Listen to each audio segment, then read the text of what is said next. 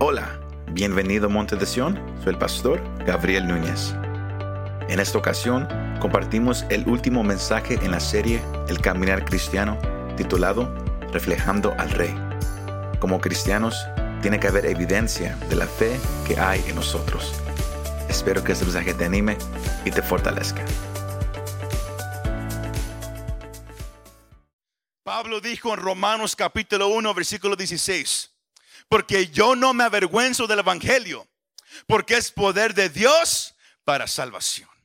Él dijo, yo no me avergüenzo del Evangelio, porque es poder de Dios para salvación. Hoy cerramos esta serie que, que comenzamos el primer jueves de julio. Hoy lo cerramos este último jueves de septiembre con, un tema que yo creo que usted lo agarre. Hoy vamos a cerrar hablando de que usted y yo somos llamados a reflejar al rey.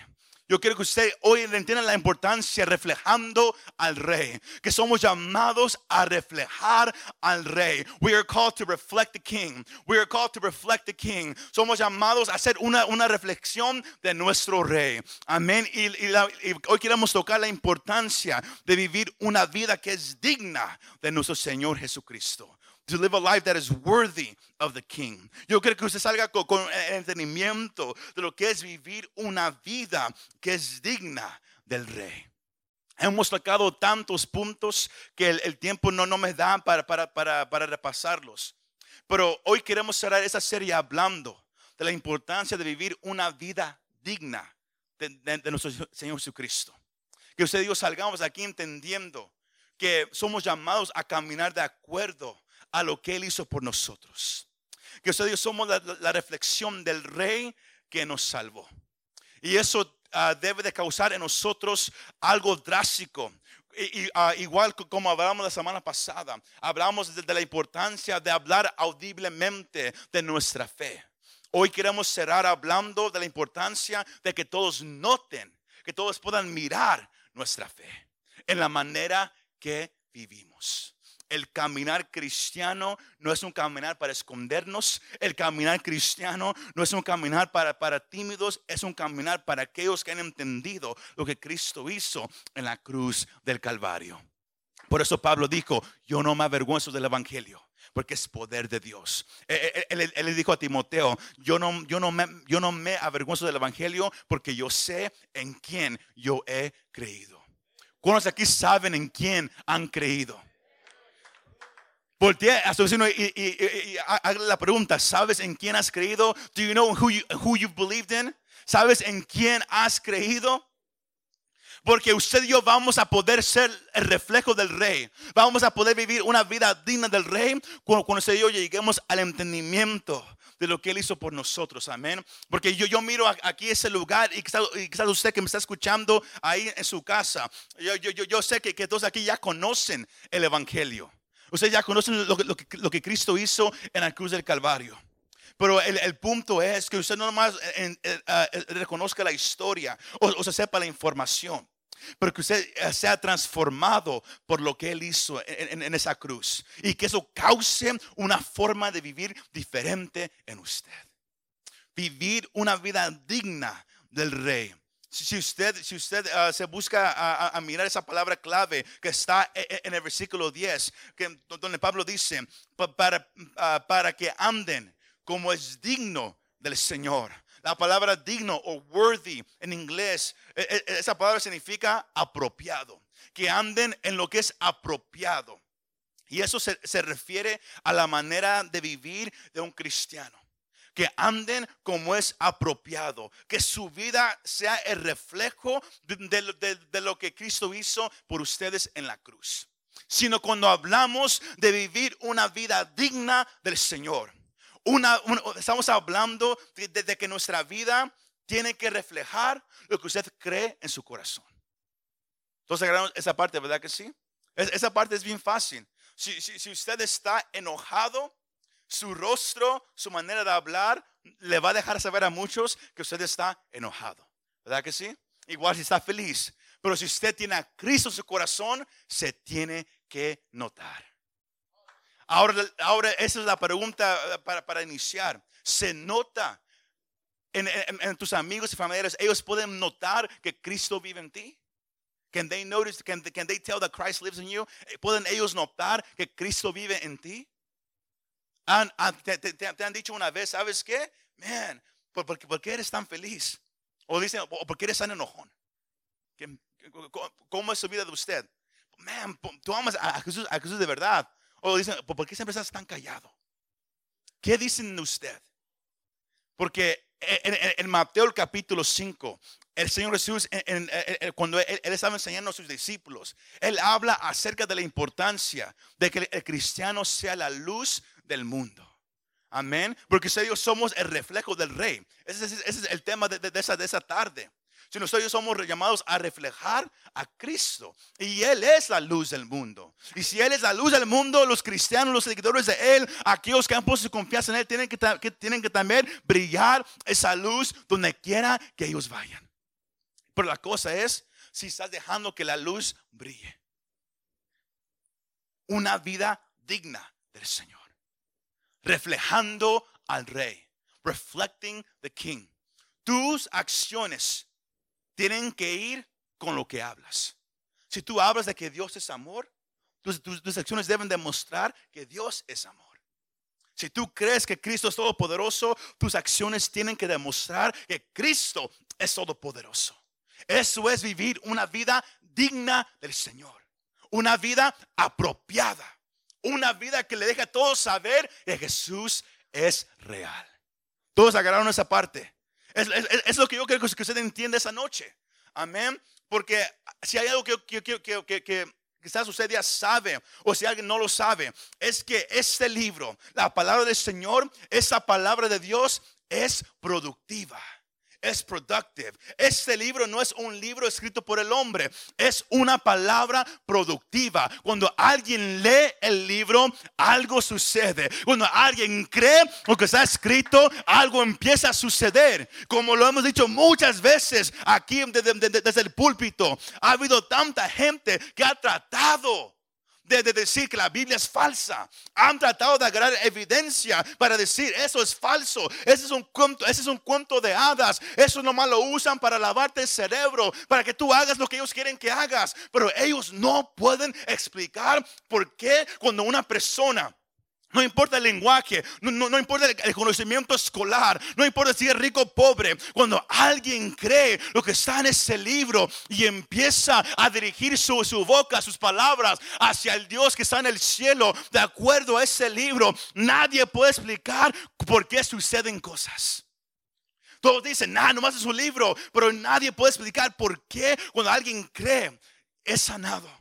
Nadie puede explicar por qué cuando alguien cree cosas suceden sobrenaturales que van en contra de, la ley del mundo, que van en contra de la gravedad. Es que muchos se olvidan de que ese libro son las, son las palabras inspiradas, las palabras reales de un Dios viviente que Él nos ha atado a las leyes de este mundo, porque Él creyó toda ley de este mundo. La palabra de Dios es productiva. ¿Cuántos dicen amén? Esta palabra nunca deja a la persona igual. En la carta de Colosenses, Pablo, él, escribe a una iglesia a la cual él casi no conocía. Él conocía a algunos hermanos de ahí, pero él, él- no, él no conocía a la iglesia. Es como si hoy en día, si yo le, si yo le- le- les escribiera nomás una carta a, a ustedes, pero si, si, si yo nomás conocía al, al hermano Pedro o, a- a- o al hermano Peter, si fueran los únicos que, que yo conocía, más yo se lo, se lo escribo a todos ustedes. Así, así era con Pablo. Él conocía nomás a dos o tres hermanos de, de ahí. Más, más con todo eso, él escribió esa carta porque por, por, por lo que él había escuchado acerca de esta iglesia. Abra su Biblia, Colosenses el capítulo 1, el versículo 3. Eh, Pablo dice esto, damos gracias a Dios. El Padre de nuestro Señor Jesucristo, orando siempre por ustedes. ¿Por cuál razón? El versículo 4 contesta e- es- esa, esa razón. Pues hemos que oído de su fe en Cristo Jesús y del amor que tienen por todos los santos, sino esta iglesia en Colosenses había creído en Cristo. Alguien les había predicado el Evangelio. Ellos habían llegado al entendimiento, pero como dije, la palabra de Dios, la fe en Cristo no es una fe muerta, es una fe que trae vida, una fe que produce cambio en la persona. Y ellos habían creído. Y porque ellos habían creído, se había repartido alrededor de, esa ciudad y, los, y, los, pueblos cercanos de que había una iglesia en Colosenses que creían en Dios. Habían hermanos que amaban a Dios con todo su corazón, mente, alma y espíritu, pero no nomás a Dios. Había una iglesia que se amaba el uno al otro. Y era tan evidente que la noticia llegó hacia Pablo. Y en ese tiempo no había Instagram, en ese tiempo no había redes sociales, tampoco había el correo. Amén. Ese tiempo todo llegaba porque alguien caminaba de ciudad a ciudad llevando la noticia. Sino Pablo escuchó de que había una iglesia que creía, que había sido transformada, pero se notaba, es esa parte clave de esa noche, se notaba lo que ellos creían. No lo escondían no era algo que se hace un martes. No oraban solamente los martes como algunos lo hacen. No, no venían nomás a estudiar con, notas los jueves. No, no venían nomás a, a, cantar los domingos. Era algo que ellos vivían día tras día tras día. ¿Por qué? Porque era real para ellos. Yo no sé si Cristo es real para ti. Yo no sé si tu fe es real o si nomás es una creencia. Si nomás es una religión. Es por eso que, yo, siempre hago, la pregunta, cuando usted viene a una reunión como estas, ¿cómo viene? ¿Viene a aprender o viene nomás a escuchar? ¿Viene a escribir, a agarrar lo que Dios va a hablar a través de su espíritu o nomás viene a sentarse a, a ver si algo se le queda en la mente? Todo es de acuerdo a actitud, attitude, actitud. Y lo que uno cree se demuestra. Si uno no le importa, uno va a llegar sin importarle nada. Si Dios quiere hablarme, Él me va a hablar. Ahí nomás. Cuando el Evangelio causa un cambio en la persona. Santiago dice en el capítulo 2, en el versículo 14 en adelante, que una fe sin obras no es una fe verdadera, es una fe muerta. Y esa fe no salva. La fe verdadera produce algo en la persona. Si, tú dices tener una creencia en Cristo, mas no hay un cambio que se note, mas no hay algo que, ha sucedido, que ha en ti que todos pueden notar, entonces esa fe quizás no sea tan real como tú piensas. Y antes de, que alguien se enoje conmigo, eso es 100% bíblico. La palabra de Dios siempre produce algo. Cuando dicen amén. La palabra transforma. I think I have a picture up there, please. La palabra transforma y se hace evidente. La palabra trae un cambio. La palabra te ayuda a desarrollar y la palabra te ayuda a crecer. Eso es lo que la Biblia hace. La Biblia te ayuda a cambiar. Te, hace diferente. La, palabra te ayuda a, a, desarrollar, a avanzar en tu fe con el Señor. Pero también causa un crecimiento donde uno empieza a madurar. Eso es lo que la palabra hace. Si usted todavía está en el mismo lugar, cinco años después, 20, 30 años después, quizás algo pasó mal. Somos llamados a vivir una vida que es digna del Señor. Una vida que le deje saber a todos quién es el dueño de tu vida, quién es el amor de tu vida, quién es el enfoque de tu vida. Todos me están, me, todavía esta noche. Mas Pablo, al él, escuchar todo lo que ellos estaban haciendo y cómo el evangelio estaba siendo repartido en la ciudad de Colosenses y los pueblos alrededor y, cómo estaba lleno a través del mundo, él estaba feliz. He was excited. Él estaba gozoso porque algo había pasado. Más, él entendió una cosa. Y, es aquí donde entramos al texto clave de esta noche comenzando con el versículo 9, ah, donde, él dice, por esta razón, por todo lo que yo he escuchado, por esta razón, también nosotros, desde el día que lo supimos, no hemos cesado de orar por ustedes. Desde que yo supe que Dios se está moviendo en ustedes, que ustedes ah, tienen un amor para Él y para los demás, yo no he dejado de orar por ustedes. ¿Por qué? Porque cuando hay un fuego, uno tiene que orar para que el fuego se mantenga ardiendo. Muchas, muchas veces sentimos un fuego y decimos, gloria a Dios, ya he llegado a la cima de la montaña. Y luego dejamos de clamar, dejamos de, acercarnos a Dios. Pablo dice, no, no, no, desde que yo, yo supe que ustedes, Dios había hecho algo en ustedes, yo empecé a clamar por ustedes. Porque yo, yo no quiero que eso se acabe. La iglesia no, no, es, no es llamada a tener subidas y bajadas. Es llamada de ir en gloria en gloria. Pero si hay subidas y bajadas tan, tan frecuentemente, e, e, es, es, porque muchos dejan de, de, de, clamar cuando todo va bien. Todos dicen, ¿sabes qué? We're good, nos vamos a relajar. Pero de repente algo va mal y todos llegan al altar y todos a clamar, ¿verdad que sí? Y luego Dios contesta y luego todos se alejan otra vez. Pablo dice, no, no, somos llamados a clamar continuamente. Y por eso e, Él dice, pidiendo que sean llenos del conocimiento de su voluntad en toda sabiduría y comprensión espiritual. El cristiano que va a vivir una vida digna del Señor tiene que conocer la voluntad del Señor. La única manera para hacer eso, iglesia, es estar en el lugar de oración. Porque es en el lugar de oración, es en, la, intimidad, el lugar secreto, como lo hemos mencionado tantas veces. Es ahí cara a cara con el Señor donde uno empieza a reconocer cuál es la voluntad del Señor. ¿Y sabe, qué sucede cuando uno está en la presencia de Dios? Mm, hay un fruto.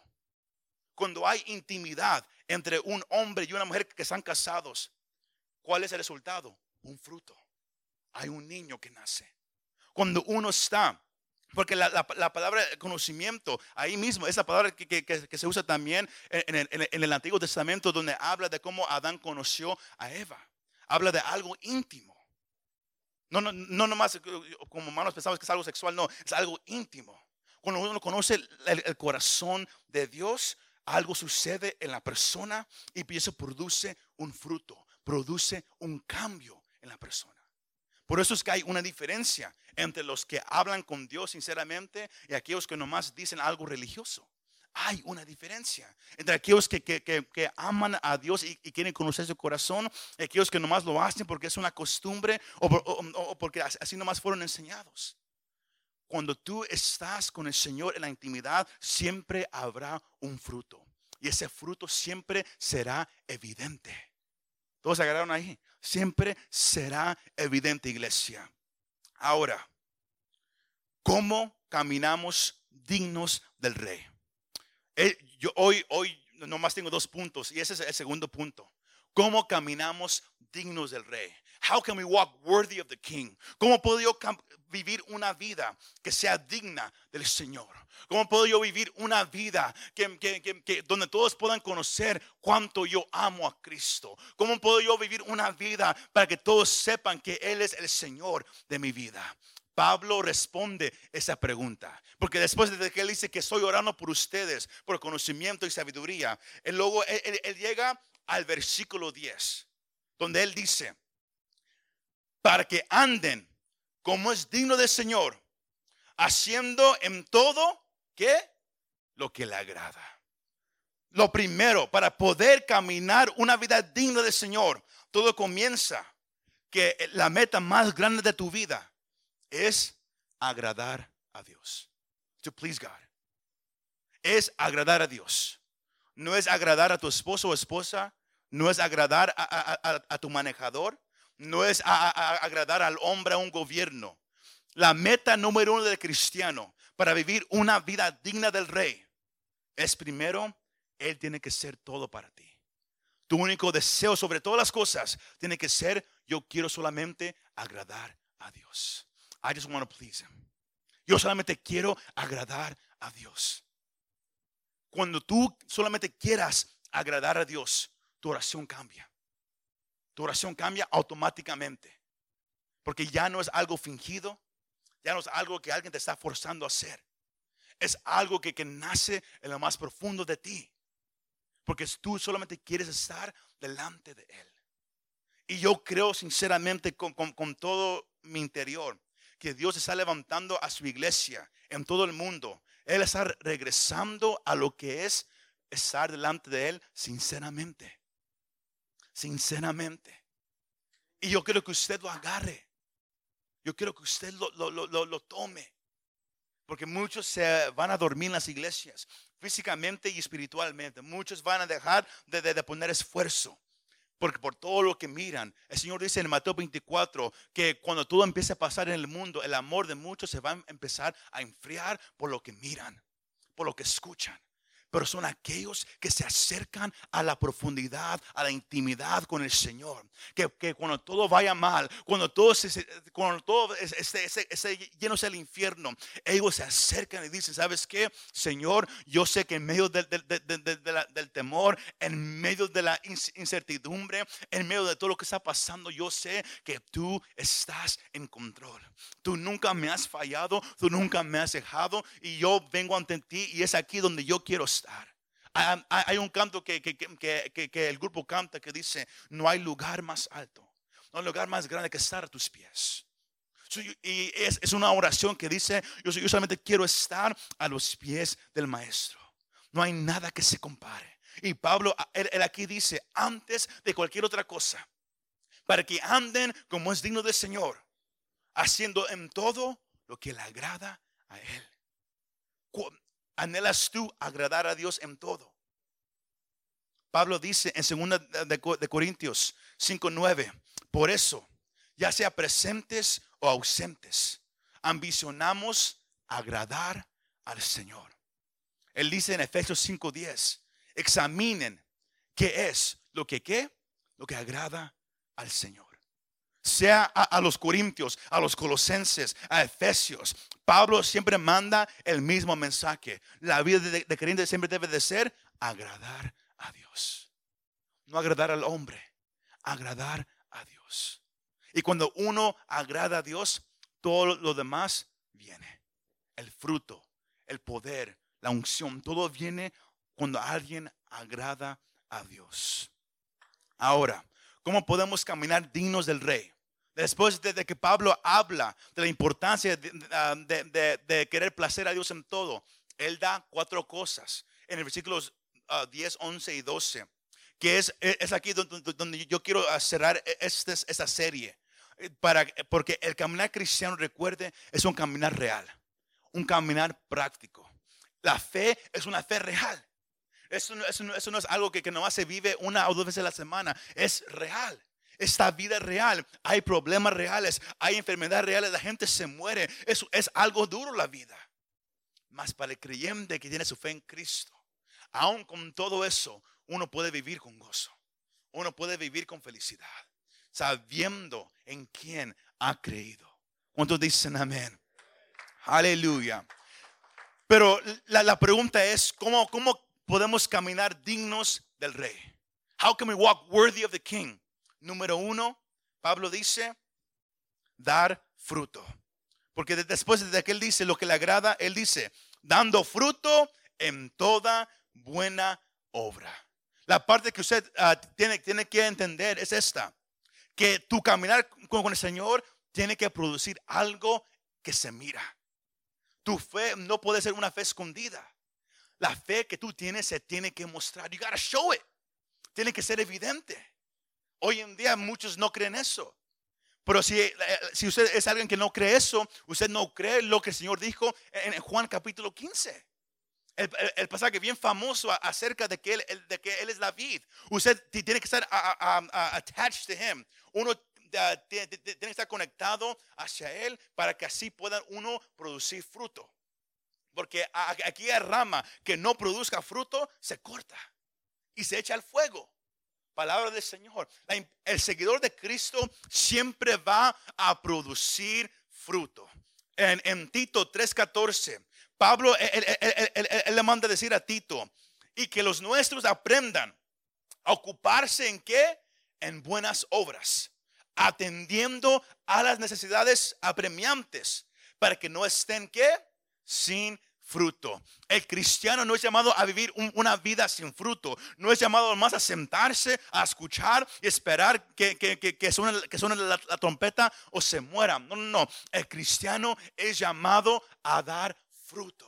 To give fruit sea en Mateo capítulo 12, Juan el capítulo 15, en Mateo el capítulo 18 y 19, el Señor Jesús habla mucho acerca del fruto de la persona. ¿Por cuál razón? Porque el fruto, I, that picture. El fruto es que el fruto es visible, se mira. El fruto refleja la naturaleza del árbol. usemos el ejemplo de un árbol de manzana usted sabe que es, que es un árbol de manzana. ¿Por qué? Porque hay manzanas colgando, ¿verdad que sí? Si no, se mira.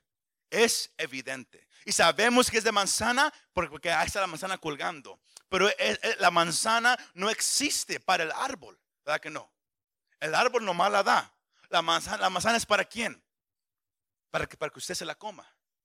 ¿Cómo, cómo, cómo, cómo, va el dicho? Una manzana y no tienes que ir al doctor. An apple away keys the doctor away. Amén. El, el, el, punto es que el fruto se mira. Nadie puede decir, yo amo a Cristo. Y nadie lo sabía. Porque nunca hace nada para el Señor. No hay nada evidente que, que, que, deja, que, deja, que, da evidencia de que aman a Cristo. Tiene que haber fruto, hermano. y se tiene que, mirar. Si usted, lo que usted habla, lo que usted, lo que usted hace, lo que usted mira, escucha, si no refleja a Cristo, entonces el, árbol no es un árbol bueno, es un árbol malo. Si usted está con Cristo, se va a mirar. You're going tell. Sin, que sin que usted le diga a nadie, la evidencia va a hablar por usted. Todos están conmigo todavía porque todos me están bien serios, como si están, como están enojados. Está bien, así pasa a veces. Pero el, punto es que uno tiene que dar fruto. Para el cristiano, nuestra fe tiene que ser visible. Nosotros somos llamados a reflejar lo que Cristo ha hecho en nosotros. Pero el fruto no es para usted. El fruto no es para mí, el fruto es para la gente. El árbol da la manzana para que alguien la jale y se la coma el, árbol no dice, hey, esa es mi manzana.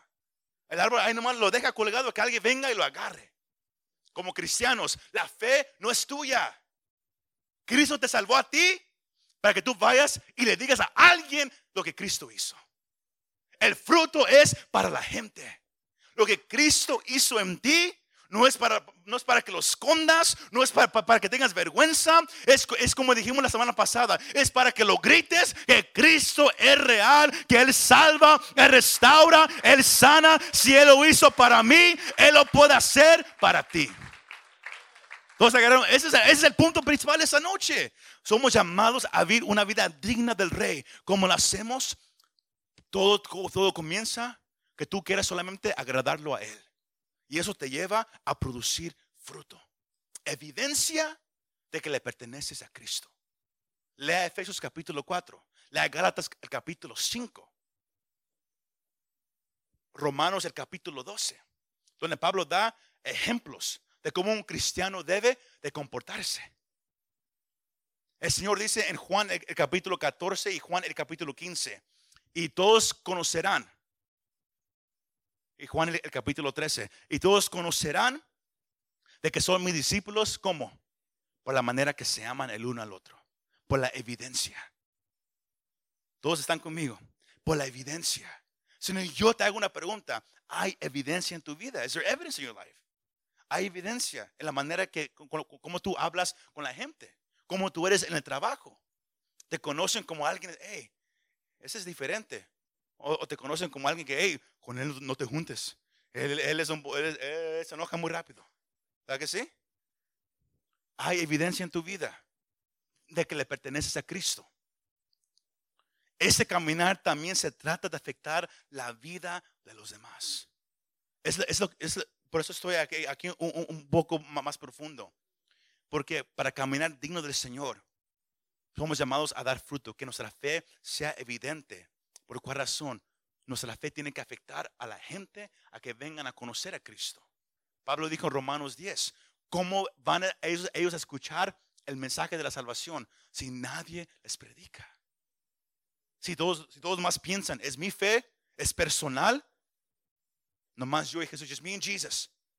Yo no tengo que ir a la iglesia, yo no, yo, no tengo, yo no tengo que participar, yo no tengo que involucrarme, yo nomás yo y Jesús. Esa es la manera equivocada de pensar. Tiene que haber evidencia. Ese es el, pasaje más largo que, vamos a, leer esta noche. Uh, si segunda de Pedro, el capítulo 1, versículos 3 al 8. El, apóstol ah, Pedro, él también habla acerca de eso. Él dice, hablándole a los, a los cristianos, él dice, pues su divino poder nos ha concedido todo cuanto concierne a la vida y a la piedad mediante el verdadero conocimiento de aquel que nos llamó por su gloria y excelencia. Pero ahora escucha esto. Por ellas Él nos ha concedido sus preciosas y maravillosas promesas, a fin de que ustedes lleguen a ser partícipes de la, de la naturaleza divina, habiendo escapado de la corrupción que hay en el mundo por causa de los malos deseos. Cristo nos salvó, Él nos sacó del mundo de todo lo malo. Y por eso Pedro dice en el versículo 5, por esta razón, también obrando con toda diligencia, significando trabajen, sirven al Señor, no se queden sentados. Él dice, añadan a su fe virtud y a la virtud conocimiento. Al conocimiento dominio propio, al dominio propio perseverancia y a la perseverancia piedad, a la piedad fraternidad y a la fraternidad amor. Versículo 8 dice, pues estas virtudes, al estar en ustedes y al abundar, no los, no los dejarán ociosos ni estériles.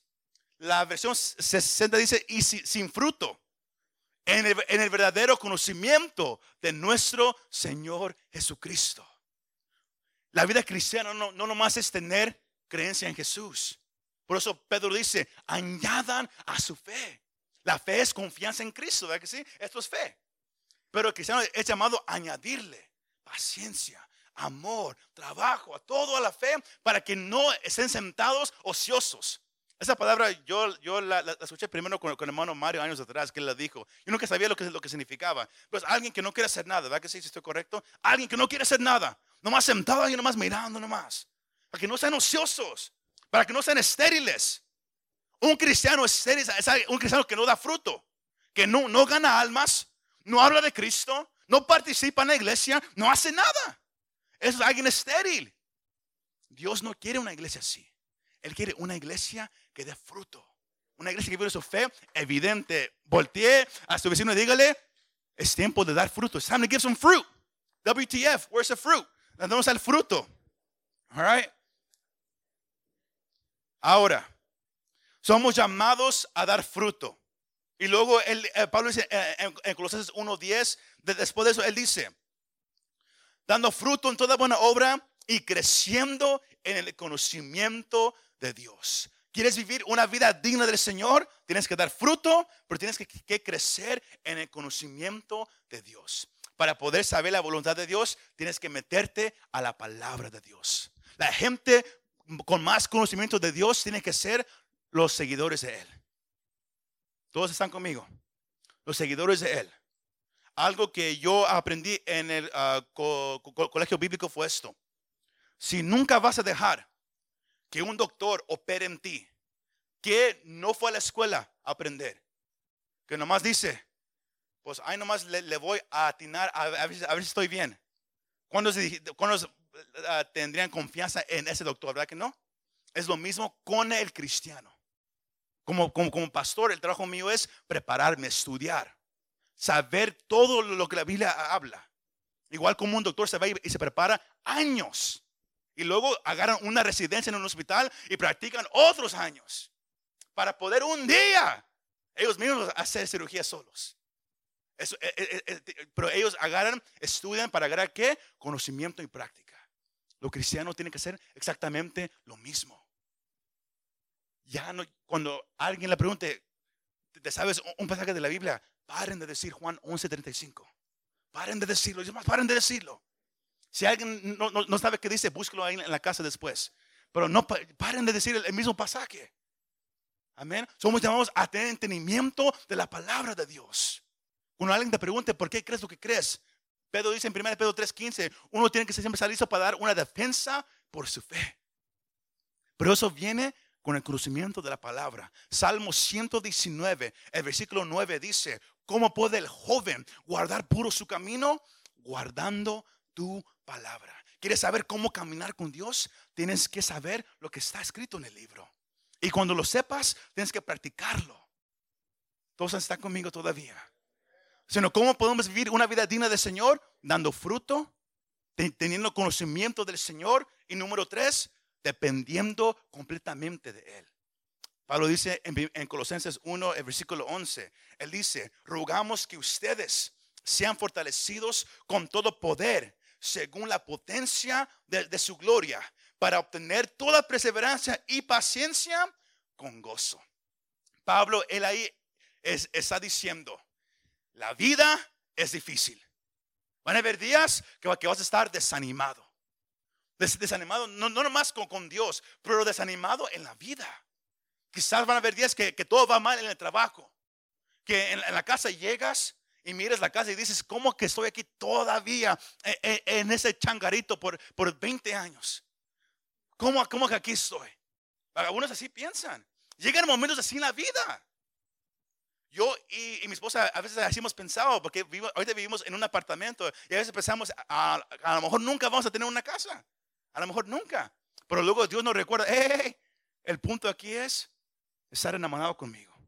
Y Él cumple todo lo demás. El punto es depender de Él. ¿Cómo puedo yo vivir una vida que le agrada a Dios? Una vida digna de Él. Siempre dependiendo de Él. No renegando, no estando enojado por mi condición, por lo que está pasando, pero siempre dependiendo de Él, porque Él es el que me da la fuerza en tiempos difíciles y Él es el que me va a dar el gozo cuando yo no tenga gozo. Porque esta vida te va, te va a golpear esta vida, te va a golpear. Tenemos que depender de Él.